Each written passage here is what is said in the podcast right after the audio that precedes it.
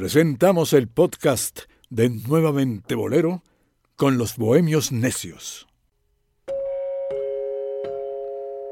Nuevamente Bolero y ABC Radio presentan.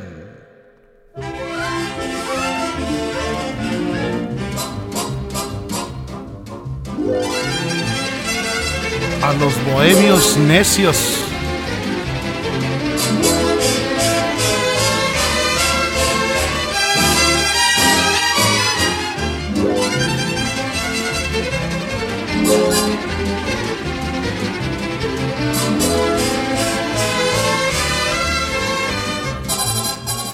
Pues bien, bohemios queridos, bohemios presentes, bohemios ausentes, aquí estamos ya contra trancas y barrancas, siguiendo el lema que José Vasconcelos debió inscribir en la escuela de de México en la máxima casa de estudios. ¿Por qué fácil? Si se puede difícil. Y con no pocos tropiezos, después de viajes por el mundo de nuestros bohemios necios, eh, finalmente estamos aquí reincorporándonos. Ya, ya la fiesta del bolero se conoce en todo el mundo ya no es un secreto. Y aquí estamos celebrando esta, esta sorpresa musical del reencuentro, que estoy seguro que para todos ustedes será especialmente festiva. Hoy se incorpora con nosotros a este de Braille eh, tertuliano, mi querido Omar Carmona X. Rodrigo de Inicio, muy buenas tardes al auditorio de ABC Radio. Y bueno, pues aquí reincorporándome a la necedad. Y Dionisio Sánchez Alvarado. Hola amigos, buenas tardes. En verdad es grato el acompañarle nuevamente aquí en esta frecuencia del 760 de amplitud modulada en compañía de los bohemios necios de Rodrigo de la Academia de Omar Carmona X. bueno, eh, hoy es un programa especial porque pues ustedes no saben que aquí cada, cada bohemio necio que compone eh, este programa, pues sugiere un tema. Exactamente. ¿No? sí, sí. Eh, pero hoy me voy a me voy a imponer sobre todo y hoy el programa se llama El mundo de Dionisio Sánchez Alvarado. ¡Ole! ¿Cómo ves, Omar Carmona? Chan, chan, chan, pues se va, a poner muy bueno. Porque, a ver, siempre Dionisio es, es como que el, antagonista, ¿no? Pero es, una, es una minoría eh, muy escandalosa. Porque siempre, yo, yo nunca he, visto que él coincida con alguna orientación popular de alguna opinión en específico eh, y los que lo seguimos en sus publicaciones, pues eh, podemos distinguir una serie de, puntos de vista que, que van del, del, desde el botox y las cirugías, pasando por eh, pues las inclemencias de la salud, que, nos comunica Dionisio, pero también esas crónicas donde nos hablan de la Ciudad de México y de los artistas que él conoció. Y, en fin, siempre con un sentido del humor un tanto agudo, querido Omar Carmona. ¿Coincides conmigo? Pues sí, coincido contigo. Aparte de, luego comparte unas publicaciones de su... ¿De su mugrero personal? Sí, mugrero personal.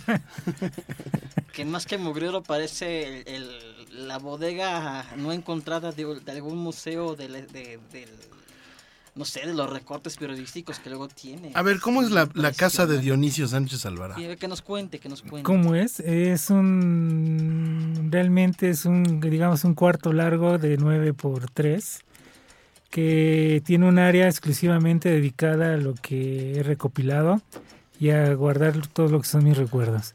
Creo que la parte más larga de, esos, de, ese, de ese espacio tan pequeño, la parte más amplia la ocupa todo lo que son discos, cassettes, estoy hablando, bueno, del simplemente de, del programa que fue Sábado y Sabor. Son 600 programas de dos horas, o sea, dos cassettes de una hora. Estamos hablando de 1200. Ese programa cassettes. lo hacías tú. Sí, claro, en Radio Red de 1990 al año 2001.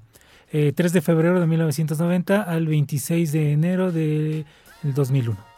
A ver, eh, tú eres un apasionado de la radio, además te asumes como tal, Sí, lo declaras y sí. siempre estás presente y honras a quienes formaron parte de, de Radio Centro en la estación que, que, que aseveras y reafirmas marcó el paso en la radio. Bueno, cuando pongo las publicaciones o que hablo de la estación que marcó el paso en la radio, evidentemente me refiero al 1110, a Radio Red, pero cuando estaba y pertenecía a Radio Programas de México. A los Cerna. A los CERN, exactamente. Cuando, cuando subían el cambio, que los eh, CERNA creyeron realmente que sí les iban a dar los canales de televisión, eh, ellos deciden vender todo. Deciden vender todo y todavía el día que se iba a dar el nombre de quién era el ganador de los canales, eh, en la mañana recibieron una llamada del gobierno de, de, de México para decirles que ellos eran los que eh, estaban asignados ya como dueños de, de lo que ahora es TV Azteca. Entonces ellos felices. Y pues se deshicieron de todo, ¿eh? de todo, de Canal 6 de Guadalajara, se deshicieron de Radio Red, de Alfa, de Alfa, en fin, de todo lo que tenían en cuanto a medios, porque ellos ya iban sobre la televisión. Y resulta que a la mera hora les dijeron que no. Entonces nos vendieron a todos, ¿no? En paquete, así nos fuimos a Radio Centro.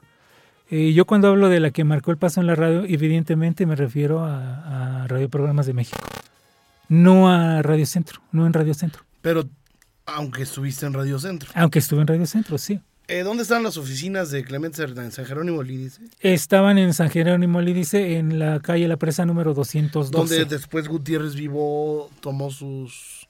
Radio Monitor, exactamente. Mismo... ¿Qué pasó en el tramo de, de entre Radio Monitor y, y, digamos, eso fue en el...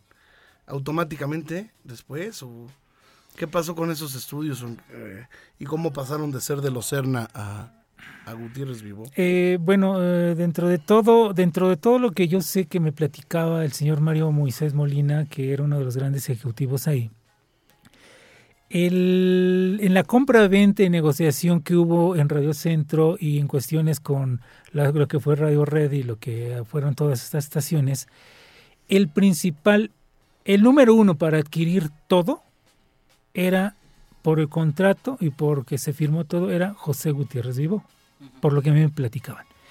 Entonces eh, llegaron a una negociación y el que se iba a quedar y controlar todo eso era José Gutiérrez Vivo. Se firmó todo, que yo sepa, que yo sepa. Entonces, eh, por eso es de que el, finalmente los, los CERNA eh, le ceden a José Gutiérrez Vivo todas estas instalaciones también y ellos se continuaron con otra otra serie de negocios también dentro de los de los medios o sea radioprogramas de México sigue existiendo creo como tal creo que sigue, sigue existiendo es una empresa que ha controlado a lo largo desde 1946 una aproximadamente no recuerdo bien pero ha controlado mucho de la Tache, ¿eh? Tache. Eh, eh, ha controlado mucho este de lo que es el funcionamiento de, de, de contenidos en radio, vendiéndoles productos, administrando estaciones. Eso fue creado por, por el señor Clemente Serna Martínez. Entonces él, él trabajó con, Clemente, con este Azcárraga, Azcárraga Vidaurreta, y él fue que lo impulsó, lo impulsó para que se hiciera todo lo que fue Radio Programas de México. Realmente ellos, se vieron en la necesidad de crearlo. Entonces, eh, que yo sepa, eso fue parte de un contrato con, con Gutiérrez Vivo. Por eso se crea este Radio Monitor y Gutiérrez tenía dos frecuencias más. Eh, lo que era la, la consentida y, y, finalmente y otra estación más y pues todo se pierde con este esta negociación y después la lo que pierde Radio ¿Quién, Centro. ¿Quién estaba en ese entonces? ¿Germán Deza? En ¿O él, ¿O él, ya fue de Radio Centro? Él fue de los dos. Mira, él, él estaba en tanto en, en estuvo con Radio Programas de México como después en, en, en Radio Centro. Sí, vendieron, lo que pasa es de que se vendió la programación en general y los productores eh, que controlaban y escribían la, la, producción general se fue hacia Radio Centro. Radio Centro decidió uh, eliminar o digamos este correr con previa este, indemnización, lógicamente, conforme a la ley, a algunos productores y, e incluir a algunos otros productores que fueron seleccionados por eh, dos, dos que fueron directoras, una que fue Patty Kelly, Patricia Kelly, y otra que fue Patricia Dávalos. Entonces, eh, nos vendieron a toda la programación. O sea, todos nos fuimos en paquete, ¿no? Con los programas. Hubo programas que desaparecieron en, así en cuanto llegaron. ¿Cuáles eran el, el top? Eh, tres, dime los tres mejores programas. De... Los tres mejores programas, sí. indudablemente, eh, de la programación general, Germán de Esa, eh, el Sábado de Rime Sabor, porque fue el programa que más se escuchaba. Obviamente. No, es que realmente ese programa eh, está en los ratings, o sea, los ratings lo dicen, el hombre más escuchado de la radio AM en México en una década fue José Gutiérrez Vivó, o más años, y en ese mismos años el hombre más escuchado de la radio nocturna era Dionisio Sánchez Alvarado. En todas las estaciones de AM no había una estación que tuviera más rating que, que Radio Red a esa hora con ese programa. Y los ratings, eh, quienes creen en los ratings, hay unos quienes no creen, pero al menos los números ahí están. Uh -huh. Ajá. Yo recuerdo, y, y, el otro programa yo diría que el de Talina Fernández, que lo seguían mucho.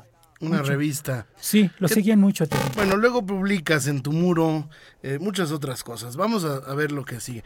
De tu mugrero personal, así como le llamas, eh, subes eh, archivos interesantes de cositas, recortes que guardabas, eh, anuncios que recortabas en el periódico. Y aquí tú conservaste un, por ejemplo, dices de Radio Cañón XESM 1470M, Radio Fórmula, anuncio periodístico aparecido el 26 de agosto de 1988. Vamos a escuchar algo de esta, de esta, esta del Aztecano. Así se escuchaba Radio Cañón. Y ya no seré tuya,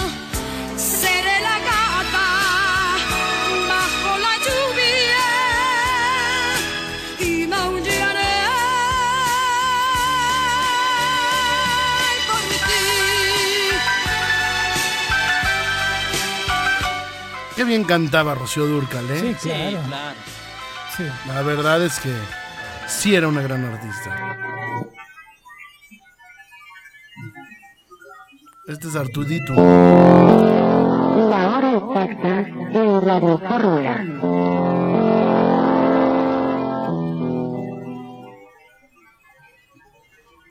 Son las 8 de la mañana con un minuto, las 8 1. Contar lo que tenemos permitirá conocer mejor lo que nos hace falta.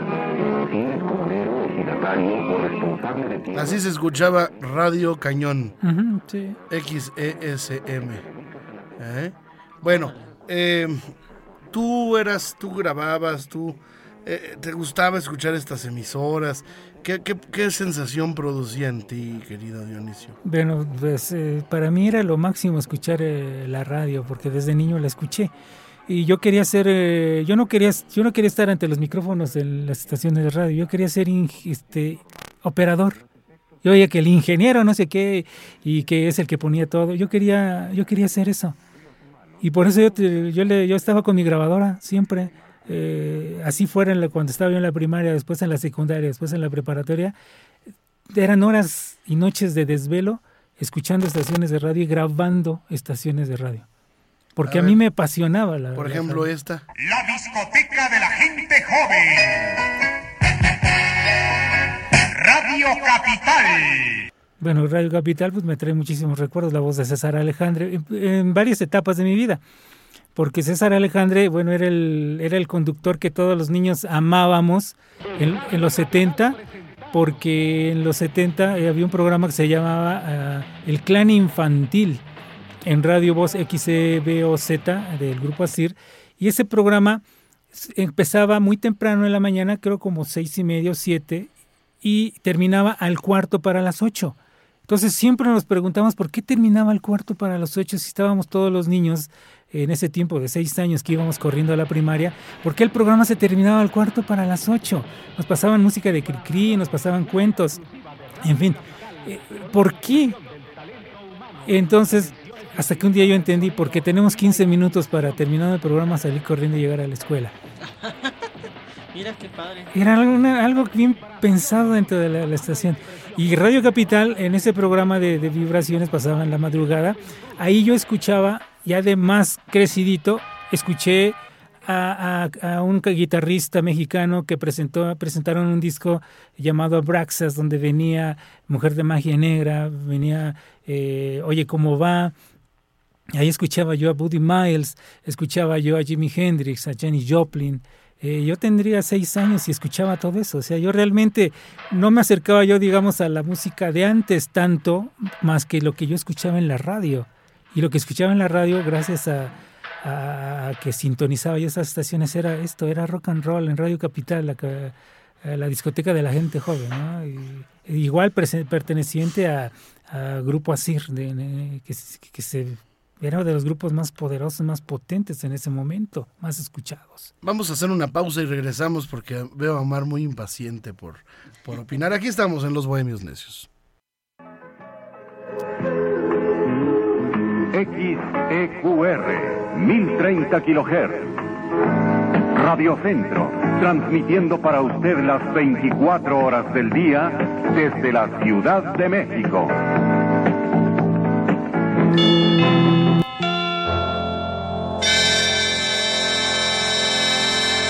XEB, la estación del buen tono, Sociedad Anónima. Corría y la... Esta es XERC, Radio Éxitos, 790 kHz, primera en su tipo. Una estación de la organización Radio Centro, trabajando para ti desde la Ciudad de Ese México. es Adolfo Fernández, ¿verdad? Sí.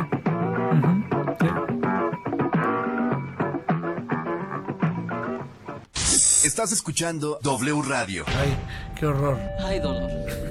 96.9 Qué ganas de... A ver, es que aquí está otro tema. A ver, Sí, claro. el tema de la W. O sea, Dionisio, Sí. ven ya desafanarse de todo siempre fue pues la la premisa de este Azcárraga Mm, sí.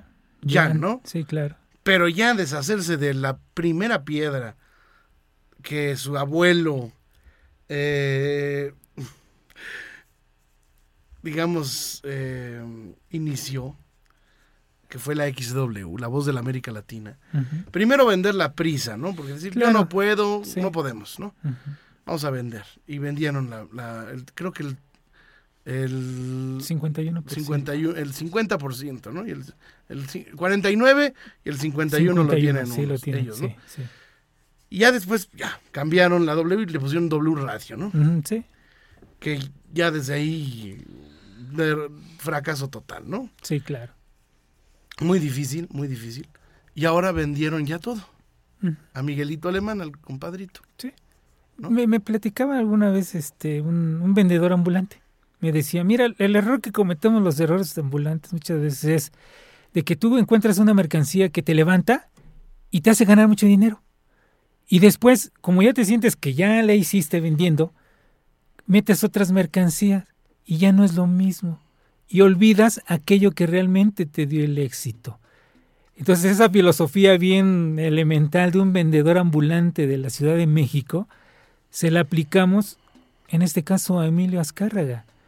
Él está haciendo a un lado lo que le dio éxito a la familia, lo que lo encumbró. En lugar de fortalecerlo, como tú dices, se deshicieron de eso. Es que ya no hay gente. Mira, yo he criticado, criti- eh, critiqué y en vivo y frente a frente se lo, se lo dije a Jaime Almeida. Eh, tuve discusiones con Jesús Flores, con Pablo Dueñas, pero les reconozco algo que no, ah, no hicieron ahora. Jaime Almeida hacía reuniones de trabajo en los 80 cuando él era director y estaba todos los, conductores y productores de los programas. Te sentaban ahí en el estudio verde, verde y oro y ahí la junta era a ver, vamos a analizar los programas. ¿Qué está pasando con la W? No puede caer, no, puede, no podemos dejar que la W caiga. Hay que darle batalla a las estaciones, sobre todo en ese momento Radio Red está muy fuertísima. Era luchar contra las estaciones más fuertes. Entonces ellos hacían reunión y analizaban cada programa. Pero si el programa se tenía que quitar, se quitaba, ¿eh? Sí, yo, yo en algunas, yo este, estaba presente yo como parte del equipo de Héctor Martínez Serrano. Éramos nada más Héctor Martínez Serrano, Leonardo Martínez, su hijo, que era el productor, y yo, que era el aprendiz. Éramos los únicos. ¿Desde cuándo sacó a su hijo Manelik, eh? Digo, un paréntesis. Es- Porque ya lo quiere dejar como... ¿No has oído Buenos Días últimamente? no, Ah, pues ahora es su hijo el que está ahí casi ya... pero es que Héctor tiene un montón de hijos, porque él quería, tenía otro hijo llamado Héctor Martínez, que él quería que fuera locutor. Pero el muchachito nunca tuvo Voluntad por... pues ni voluntad ni voz, ¿eh? Digo, y, y, si- y entonces imagínate tener un padre como Héctor Martínez Serrano, que en un momento dado fue el hombre más escuchado de México, el hombre que más productos cerdes vendió, el hombre que era el locutor comercial más popular en México, y tener un hijo que no sabía ni leer bien, Pues sí. Uy. era un trauma para Héctor. Esto te estoy hablando hace de 1987, 86, 87, 88. Bueno, regresando a la W. Ajá. Se acabó. Vamos Sí. a seguir escuchando. Coyoacán, México. Esto es W Radio. XEG, la ranchera de Monterrey, transmitiendo ¿Eso con qué? 100.000 ¿Eso watts de qué? potencia. Eso nada que ver. Oye, por ejemplo, publicas aquí en tu mugrero personal cosas de Radio 1000. Sí, claro. A ver, yo te preguntaría, ¿qué está en primer lugar en tu vida? ¿Cuál es tu más grande pasión? ¿Cuál es mi más grande pasión? Le soy infiel a mis pasiones. Porque la radio me, me ha dado mucho, pero también yo le he fallado a la radio, pero también le he fallado a la investigación. Y le he fallado y le he sido infiel al, al son mexicano con el bolero mexicano, y con el rock y con el jazz. O sea, le soy infiel.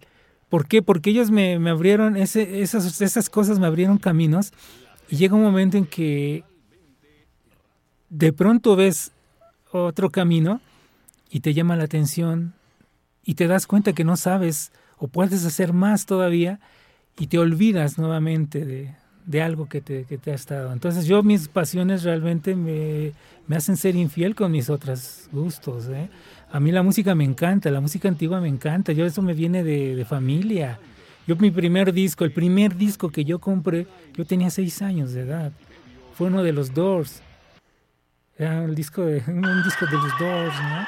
Pero yo oía radio, o sea, yo te oía Radio 1000, te oía este Radio Felicidad, te oía este Radio Variedades del Grupo Radio Centro, el Grupo Radio ahí, Radio eh, estación la radio este Radio ahí del Grupo Radio Centro, y yo siempre quería escuchar Rincón Brujo, el paraíso del danzón. Siempre lo quería escuchar, pero nada más alcanzaba a escuchar una canción, porque en ese momento yo tenía otras cosas que hacer, era yo muy chico y tenía otras actividades de escuela.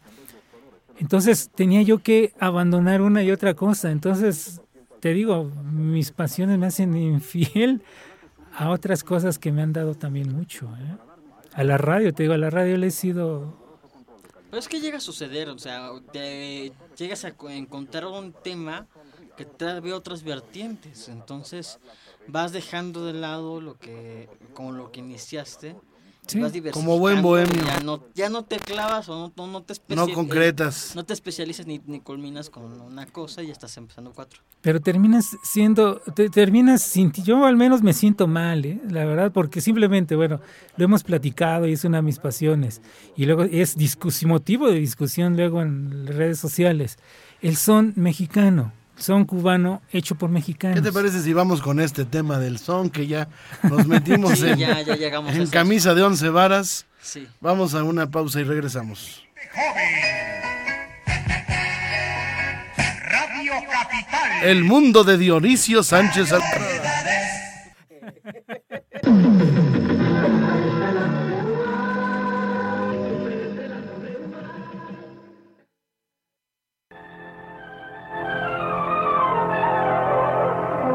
Música a la manera de 620. Los bohemios necios.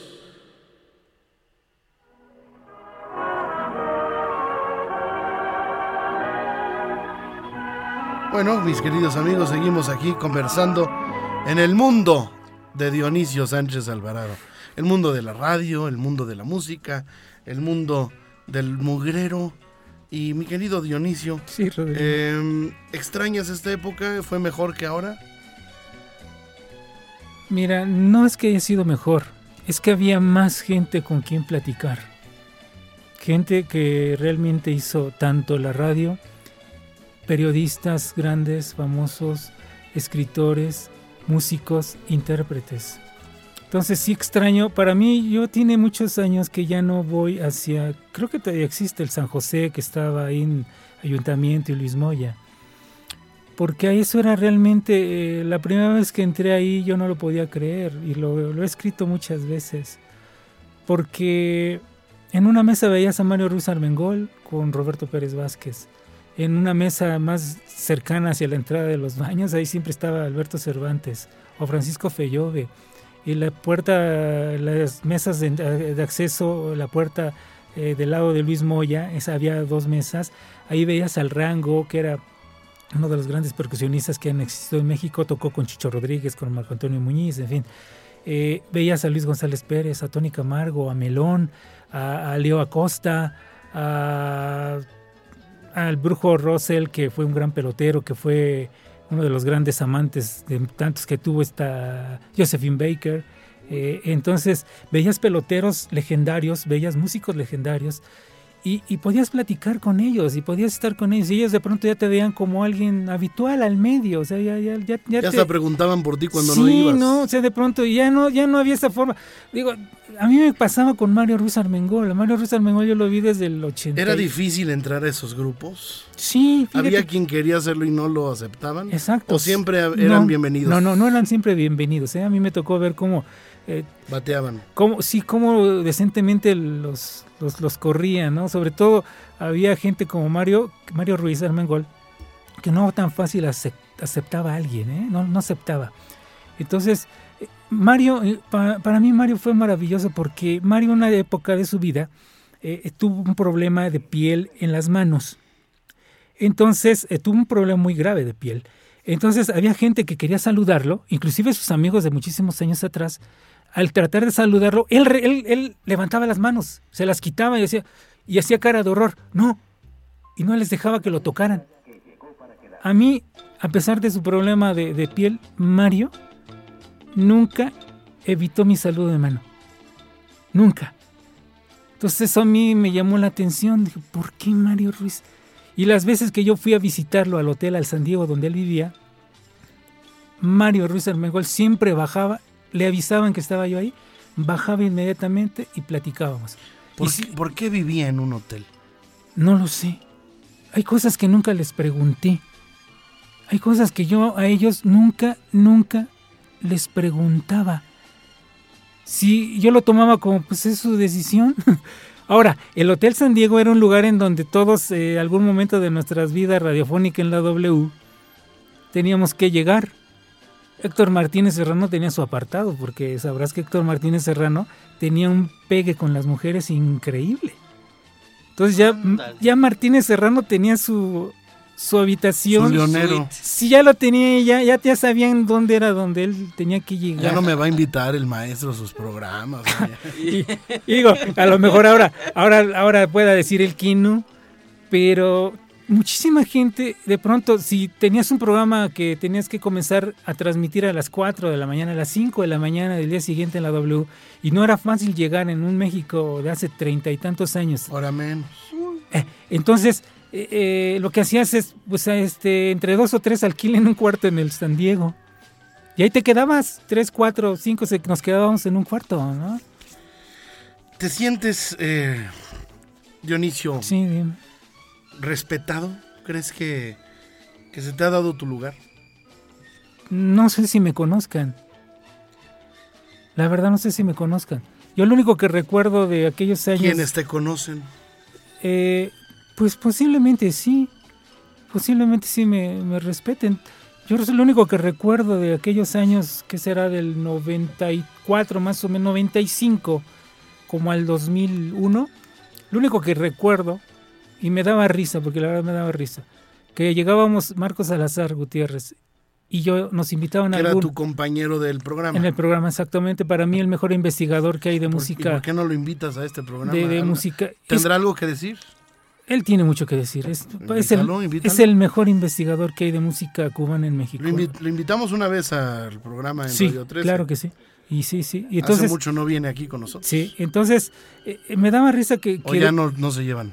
Sí claro que sí no no no nos- ¿Te daba da risa que qué? que, que de pronto llegábamos a las conferencias a las que nos invitaban, no a darla a nosotros, sino a dar la conferencia a otra persona. Y de pronto estaban hablando que en el programa de Sábado de Ritmo y Sabor dijeron no sé qué, o que este dato X se este, manejaba algún dato de algún artista afrocubano. Llegábamos Marcos y llegábamos, llegábamos los dos, inmediatamente todos callaban y volteaban y se nos quedaban viendo. O de pronto alguien decía, "S- cállense, ya llegaron. ¿No has ido a Cuba? Nunca. Te vamos a invitar. Omar y yo, ¿verdad? ¿Te va así? Aquí los Sí, tres. no, nunca he ido a. Cuba. Es más, te va a invitar Omar. Ahora le Y a mí también. Sí. Sí, me parece perverso. Oye, imagínate hacer un viaje a Cuba con este hombre. O sea, si al- algo, algún país ama, este, tú no eres malinchista, tú eres lo que le sigue. O sea, el malinchismo se toma de, de, de- de- de Cuba. ¿Qué sería el, el- el malinchismo cubano No sé. por Cuba en, en pro de? Tú eres este, no sé, No sé. Cubis- no a- sé. a- a- a- a- afrolinchismo, o sea, caribinchismo, ¿no? Este, a ver Dionisio, Sí, dime. ¿eres soberbio? Yo creo que sí. ¿Y por qué no te peleaste con Marcos Salazar ni te has peleado con nosotros y ya tenemos bastantes Bueno, años en el sí, radio? sí, sí llegaba yo a estar en desacuerdo con Marcos en algunas cosas, pero yo me di cuenta... Pero por ejemplo, a mí con- conmigo estás des- desacuerdo con muchas cosas y nunca me las dices. Porque mira, no, ¿Ya aprendiste a callar? No. Bueno, aprendí algo que alguna persona, alguien me dijo alguna vez. Nos pueden servir en un momento dado, nos pueden ayudar. Eso me lo dijo un amigo hace muchos años y se llama Rodrigo La Cadena. Bueno, ya acabé yo. Tiene espinas el rosal y mi alma está llorando. No, no, mira. Lo que, lo que pasa es lo siguiente, con Marcos Salazar y en este caso con ustedes hay, hay algo muy importante. Cuando te das cuenta que haces equipo perfecto con alguien. Claro. Mira, Marcos Salazar, en el caso de Marcos Salazar, Marcos Salazar era, es el gran investigador. Es el gran, tremendo investigador. Diría Armandito, ¿te gana? Como investigador, y me- y para mí es el mejor y yo no, yo junto a él no sé más que el 5% de lo que él sabe. Así de fácil. Ya, ya bañalo. Pero fíjate, pero con Marcos Salazar, él Pásame el jabón. que hace muy, hace buenas entrevistas, pero, Préstame tu abanico. pero este, este Marcos no domina muy bien los tiempos El timing. exactamente en radio y la estructura radiofónica.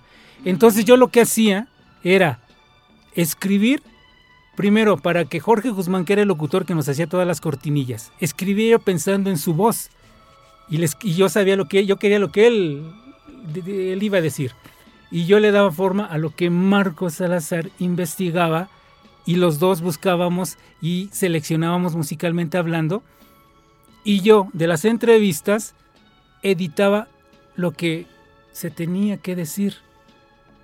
Por eso ese programa estaba yo escuchando hace poco y era una máquina, podemos decir que era una maquinaria perfecta radiofónica lo que había para hacer ese programa en cuanto a tecnología y en cuanto a seres humanos trabajando para ese programa. Porque tú decías, eh, no sé, ahorita hablemos, estamos hablando, no sé, de Agustín Lara hacia X año, este, bueno, de- le da canciones a Toña la Negra para que debute con Manuel Medel en el, en el Teatro Esperanza Iris en 1932. Obviamente, radiofónicamente hablando, lo más conveniente es poner el tema que mencionemos que cantó Toña la Negra. Y radiofónicamente es hermoso, queda muy bien todo eso. Pero muchos, mucha gente en radio y en televisión acostumbra que tú mencionas este el tema de 1932 X, canción de 1932 de Agustín Lara, y te ponen la última que hizo, ¿no? Sí. Sí, sí, sí, suele pasar. ¿Y qué dices tú? ¿Qué tiene que ver? Ya le rompiste radiofónicamente el encanto. Exactamente. Y de pronto hay los operadores que te dejan la laguna de dos segundos. Ay, qué horror. Y esos operadores que nosotros teníamos manejaban dos tornamesas, dos reproductoras de carrete abierto, un- una reproductora de cassette, manejaban cartucheras y manejaban micrófonos. Todo, una sola persona en vivo, sacando, quitando, poniendo discos, cassettes, cintas, cartuchos. Así que podemos decir que tú, o sea... Y yo le daba forma. Era como que el gran investigador, tú le- el que dabas como que el productor, el que le ponía Yo le daba la, orden. yo le daba el orden a todo. Y obviamente aprendía con todo lo que hacíamos, porque de pronto también me decía Marcos, oye, nos vemos en la Lerdo. Era el alero de Tejada donde estaba este, donde estaba, que había un, salón de baile ahí, había un centro nocturno ahí, ahorita se me fue el nombre. Este, muy famoso el centro nocturno, este, pero se me fue el nombre. Bueno, ahí en República de Salvador. Entonces yo la primera vez que me dijo, nos vemos en la Lerdo, yo ya la conocía, sí, cómo no. Y que me mete, ¿no? Que que es una biblioteca. Vente, vamos a sentarnos a pedir periódicos de 80 años atrás, buscando, y fueron como 10 horas de estar ahí sentados para encontrar cinco renglones de lo que necesitábamos. ¿No es donde hay una bo- bodega de la CEP? En Sí, es de? Hacienda, es de Hacienda. Es Hacienda, ah, Es de Hacienda. Era una iglesia antes. Este es el Metrobús. Ahí sí. Entonces, él me enseñó también a eso, a acumular las horas nalga, como se dice aquí en México, ¿no? Que muchos ya no lo hacen. A ver, Sí. vamos a. Dijimos que íbamos a hablar de, de una de tus grandes pasiones. Sí. Además de Agustín Lara. Sí, claro. Eh, el son. Sí. ¿Ok? Sí. Si yo te dijera, a ver Dionisio, no, te lo dije, no te lo diría, te lo voy a decir. Si tuvieras que identificar tres momentos simbólicos del son cubano. Tres momentos, no tres canciones. O Sí, no sé. sí, sí. Puedes tú de- eh, canalizarlos hacia donde quieras. ¿Cuáles serían? Una, el, el fundamental y que todo el mundo recuerda es, bueno, vamos en orden. El primero, la llegada del Sun Cu- Cuba de Marianao, que nos da a conocer lo que realmente eran los instrumentos del, de, para ejecutar son en México, de los cuales se derivan todos los primeros grupos soneros, tanto en Veracruz y en, aquí en la Ciudad de México, que en la Ciudad de México en 1933 no había grupos de son. Y a partir de 1928, cuando llega el Son Cuba de Marianao, comienzan a surgir algunos músicos por ahí en la Ciudad de México. Ese sería el primer gran momento, la llegada del Cuba de Marianao y que nos enseñan al menos cómo eran los instrumentos. ¿Qué eran esos instrumentos? Era el 3, todo el mundo escuchaba diferente a una guitarra, pero no sabían exactamente cómo estaban distribuidas ni la afinación de las seis cuerdas que están en tres agrupadas en dobles, digamos. Inclusive este no sabían cómo eran los bongos, no se sabía cómo eran. Se sabían que eran como unos tamborcitos, pero no se sabían cómo eran. Eh, había en el caso de aquellos mismos años el tapatío que era el director era ese va a ser el segundo momento de- del son en México el que fue director del son del, del clave de oro el tapatío decía que ellos trataron de hacer un tres pero con una guitarra pero que como no sabían cómo era le salió triangular no Una balalaica. Sí, o sea, que no pudieron darle la vuelta y que ellos trataban de dar la vuelta para ver si podían hacer lo que se imaginaban que era como un 3 y les quedó una guitarra triangular, ¿no? Entonces, pero hicieron su 3. Entonces, en la segunda época importante o que fundamental para el Sol México es el clave de oro, que surgió con elementos, al menos uno de los elementos o dos que estuvieron en el Cuba de Marianao y que Agustín Lara jaló para acompañar a Toña la Negra. Porque Agustín Lara no era tonto. O sea, Agustín Lara sabía con quién se rodeaba de musicalmente hablando. ¿Tú crees? ¿Tú crees? Agustín Lara le dijo a Lalo Ruiz de Mantilla, que era el tercero del Son Cuba de Marianao, le dijo, quiero que usted se venga a tocar conmigo. Cuando el Cuba de Marianao se separó, hicieron el, el- el Son Marabú y uno de los principales músicos era Lalo Ruiz de Mantilla. ¿Habrá grabaciones del son de Marabú? Algunos dicen que sí. Inclusive hasta este Armando Pous, que yo siento que pues ojalá y sea cierto, porque entonces nos ayudaría a desvelar un gran misterio, que hay hasta grabaciones del son Cuba de Marianao en México. Ah, caray. Él lo asegura y, y lo van a presentar, o sea, lo van a presentar con bombo y platillo. Nosotros ya le ponemos la duda porque dice que se grabó en Pirles. El Cuba de Marianao llegó en el 28 y se separaron en 19, máximo 31-32. Si investigan cuándo llegó la Pirles a México, llegó creo que 33 o 34, más o menos. Entonces, Pues habrá sido un reencuentro. entonces, solo que haya sido un reencuentro, pero ¿qué pasó? Que en ese transcurso del 28 al 31, un elemento del Cuba de Ma- Marianao murió asesinado en una carretera, en una gira, en un viaje a Yucatán. Ahí se murió uno. Otros se fueron a Cuba. Eh, Arsenio Núñez, que este, después fue contrabajista, se quedó también en México junto con Lalo. O sea, realmente del Cuba de Marianao, que llegó como tal, solamente en ese momento, si se hubiera hecho una grabación, hubiera sido como con tres elementos del son Cuba de Marianao. Entonces, eh, eh, podemos decir que del, del son marabú, posiblemente existan grabaciones con elementos que formaron parte de él, como las que hemos visto en películas Con Toña la Negra y eso. con Toña la Negra. Exactamente, porque ahí está Wichiturriaga, está el Negro Nahue, Ay, está este, está el Tapatío, está Chucho Rodríguez. Eh, búscalo, este, inclusive quieren ver ustedes a Chucho Rodríguez joven en el contrabajo, en el ¿qué es Alma Jarocha o cuál es este? Es un Lamento Jarocho. No, no, no, no. Es un tema creo de, de Manuel Esperón y está el video en YouTube. Y ahí sale tocando bien joven este Chucho Rodríguez. Vamos a identificar el tercer momento antes de irnos a la pausa. Ok, el tercer momento es este, el Chua Chua con Lobo y Melón. Indubla- indudablemente. Vamos a una pausa y regresamos. El mundo de Dionisio Sánchez Alvarado.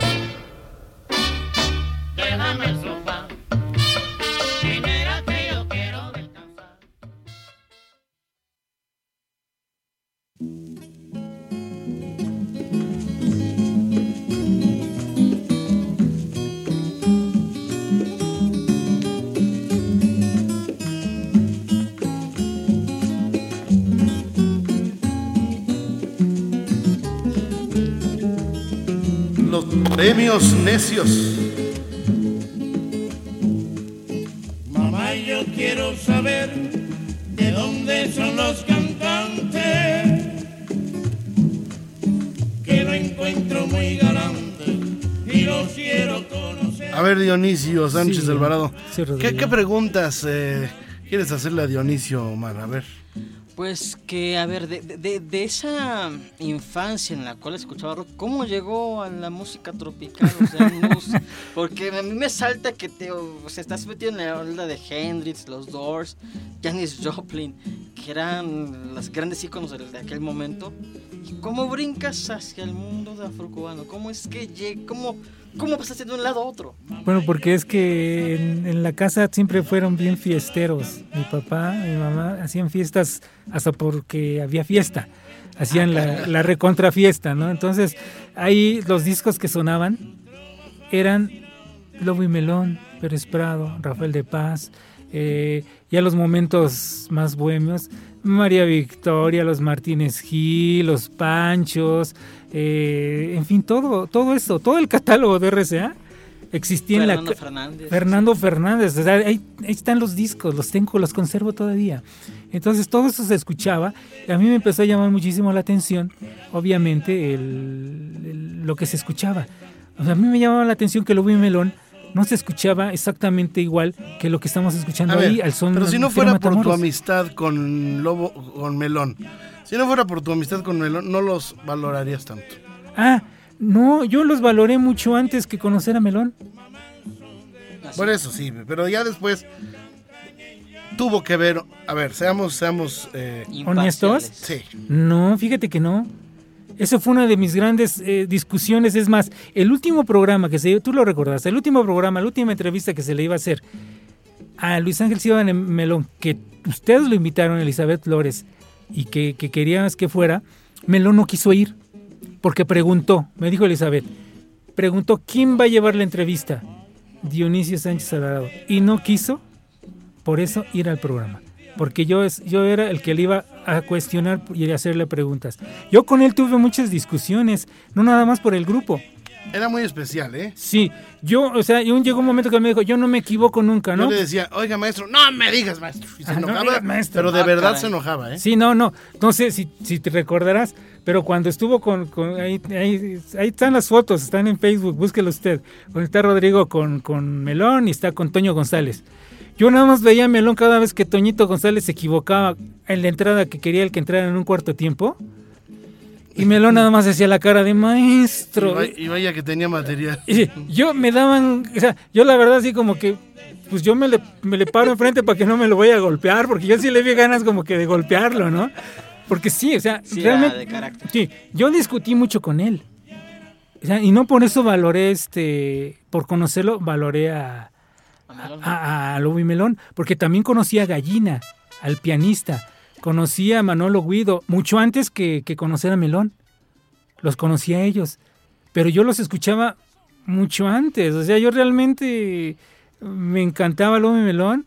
Y ahí tengo los discos viejos de Lobo y Melón que se escuchaban en la casa. Se nos acaba el programa, pero Sí. a ver, de en tus publicaciones has sido muy específico, por ejemplo, en el tema de eh, nuestro querido, bueno, nuestros amigos de la voz senior. Ah, claro. A ver, cuéntanoslo tú de viva voz. Mira, realmente, a mí, realmente yo siento que... que para poner en contexto al público, no, no hay que explicárselos. El programa, la continuación de La Voz, Sí. fue la edición, como ha habido para kids, para niños, ahora hay para no tan kids, y ahora ya para los Son más de seniors, 60. ¿verdad? Sí, bueno, a mí el primer, el punto más, este, el punto que me brincó fue un momento dado fue, pero a ver, ¿qué le puede enseñar cantando, cantando Belinda a Atala Chávez? ¿Qué le puede A enseñar? ¿no? ¿Qué le puede enseñar Jair? eh, A Salvador Rivera. A Salvador Rivera.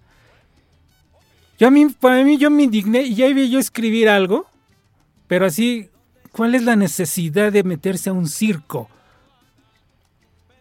Cuando vi que en lugar de que todos se pararan, voltearan y le aplaudieran a Roberta, era aplaudirle a esa mujer por la calidad, la categoría y la trayectoria que tiene la mujer. El simple hecho de, de- de- de- la trayectoria es pararte, aunque tú no... Claro que lo sabían, porque es un, es un circo finalmente. Entonces yo por eso dije, no, ya sé que no es nada serio. ¿Qué necesidad tienen? ¿Qué se demostró Salvador Rivera? Sí, eso lo comentamos después del ¿Qué- programa del sábado. Sí, o sea, Salvador Rivera, yo le preguntaría, o sea, yo le haría a Salvador Rivera una, una entrevista crítica realmente como las que yo hacía cuando entrevisté a Bebo, cuando entrevisté a todos ellos, que realmente les entrevistabas y, y ellos te- te contestaban como con René, tú sabes que hasta risa de pronto, ¿qué cosa? O sea, porque también René era medio agresivo. Entonces, este, ¿qué ganaste, Salvador? Si cualquiera de tus contrincantes hubiera tenido 15 años menos, ¿tú hubieras podido con la voz de ellos? El negro Orozco, que sea, con 15 años menos que hubieran tenido ellos, ¿qué te demostraste? ¿Qué te dio? ¿Qué necesitabas? ¿Lo necesitabas realmente? Creo que la calidad de subirse y las gracias de subirse a un escenario cada vez, así sea el escenario más pequeño del mundo, del bar más pequeñito al bar más reconocido, a 10.000 lugares en el Auditorio Nacional, creo que el hecho de subirse al escenario es el mismo respeto para un escenario y demostrar y dar gracias y proyectar tu arte. ¿Ya te sientes superior? Le preguntaría yo. Porque lo conozco, soy su amigo. Y sería una plática de amigos. Entonces a mí la voz senior no me da, no me da más. ¿Por qué? Porque no hay seriedad. ¿Qué les va a enseñar Lupillo Rivera a Salvador? O sea, Nada. Digo, Montaner así como que fingiendo, ¿no? Fingiendo, ah, es que... ah, ah". Digo, no creo que no supiera lo que hizo Roberta, ¿no? Cualquiera de los que estuvieron ahí participando tiene más calidad, más trayectoria. Bueno, no cualquiera, tampoco hubo así. No, todos, mira, así sea. Bueno, a lo mejor uno o dos, pero al menos los que conocemos. Ah, no. Los que conocemos, que yo, o sea, realmente no sé ni quién, cuántos estuvieron porque preferí, pues yo puse ahí por salud mental no verlo. Pero Salvador Rivera, Atala, Roberta, el Dursi Denis. Dursi Denis, cualquiera de ellos, en el ambiente en el que se han manejado, han hecho mucho más historia y trayectoria y han dado más al público que lo que han hecho todos los demás. Y a Montaner lo pongo un poquito a un lado. Pero a los otros es así como que, no manches, ¿qué te va a decir Atala? ¿Qué te va a decir este Lupillo Rivera? O sea, si ni canta. Exactamente. Digo, yo simplemente dije, yo le dije a Omar, oye, este, a Marco Rizzo, que fue director musical de Desi Arnaz, su maestro fue Igor Stravinsky. De Mario Rizzo Armengol fue Rodolfo Halter y José Francisco Vázquez. Este, y así, una serie de Chico Farrell fue Armando Romeo, que es el padre de los jazzistas cubanos. y, y de, y, de, y de Dizzy Gillespie, eh, de Mario Bauzá fue Chick Webb, el, gran, el mejor baterista que ha existido en todos los tiempos. Ellos, lo- ellos fueron sus mentores los que los dirigieron en sus vidas. Y de muchos más puedo decir, algunos se me van ahorita. Pero que de pronto digas, no, pero a mí me asesoró este y fue mi coach Belinda. Si no fueras. Ay, ay. Dionisio, Dionisio. Sí. si fueras un comentarista de radio y no pudieras hablar de música, ¿de qué hablarías? ¿De qué hablaré si no pudiera hablar de música? De películas, de espectáculos, Si de no- crítica, si- de crítica. ¿A quién te gusta criticar? ¿A quién me gusta ¿A los criticar? que lo hacen mal o a los que lo hacen bien? a los que lo hacen, a los dos, porque el que lo hace bien siempre lo tiene que hacer bien, aunque decía por ahí Graciela Pérez, la hermana de Machito, cualquiera pone un huevo. O sea, cualquiera se equivoca. Cualquiera se equivoca. Entonces, en el, en el argot del soner, en el argot del músico afrolatino, el poner un huevo, este, es, pues fracasaste en esta ocasión, o sea, la regaste, pero no hay problema, cualquiera pone un huevo. Exactamente. Entonces, yo he cometido errores y, y si me los comprueban, pues que me los comprueben. Y lo voy a aceptar. Pero el que se enoja pierde.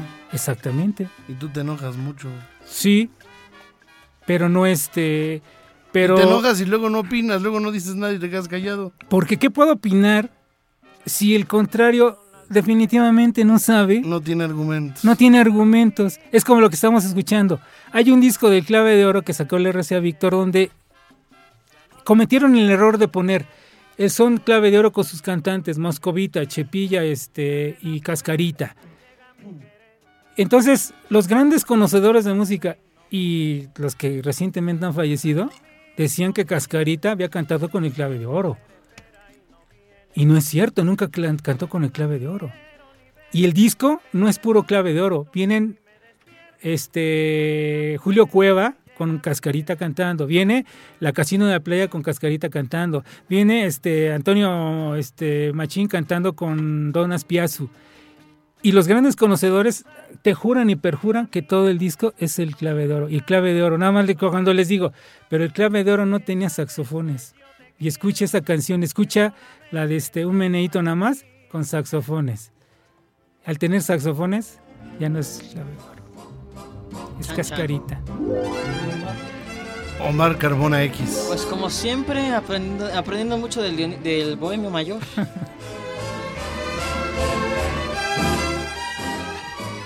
Querido Dionisio, esperemos continuar con el mundo de Dionisio al menos una vez. Al mes.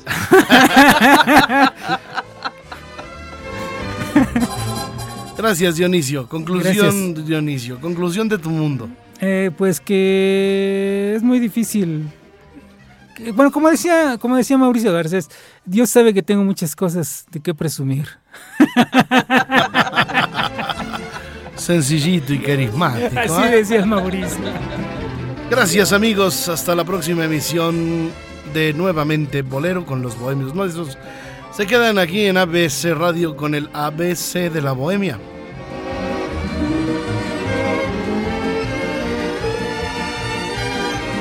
Nuevamente Bolero presentó a los Bohemios Necios.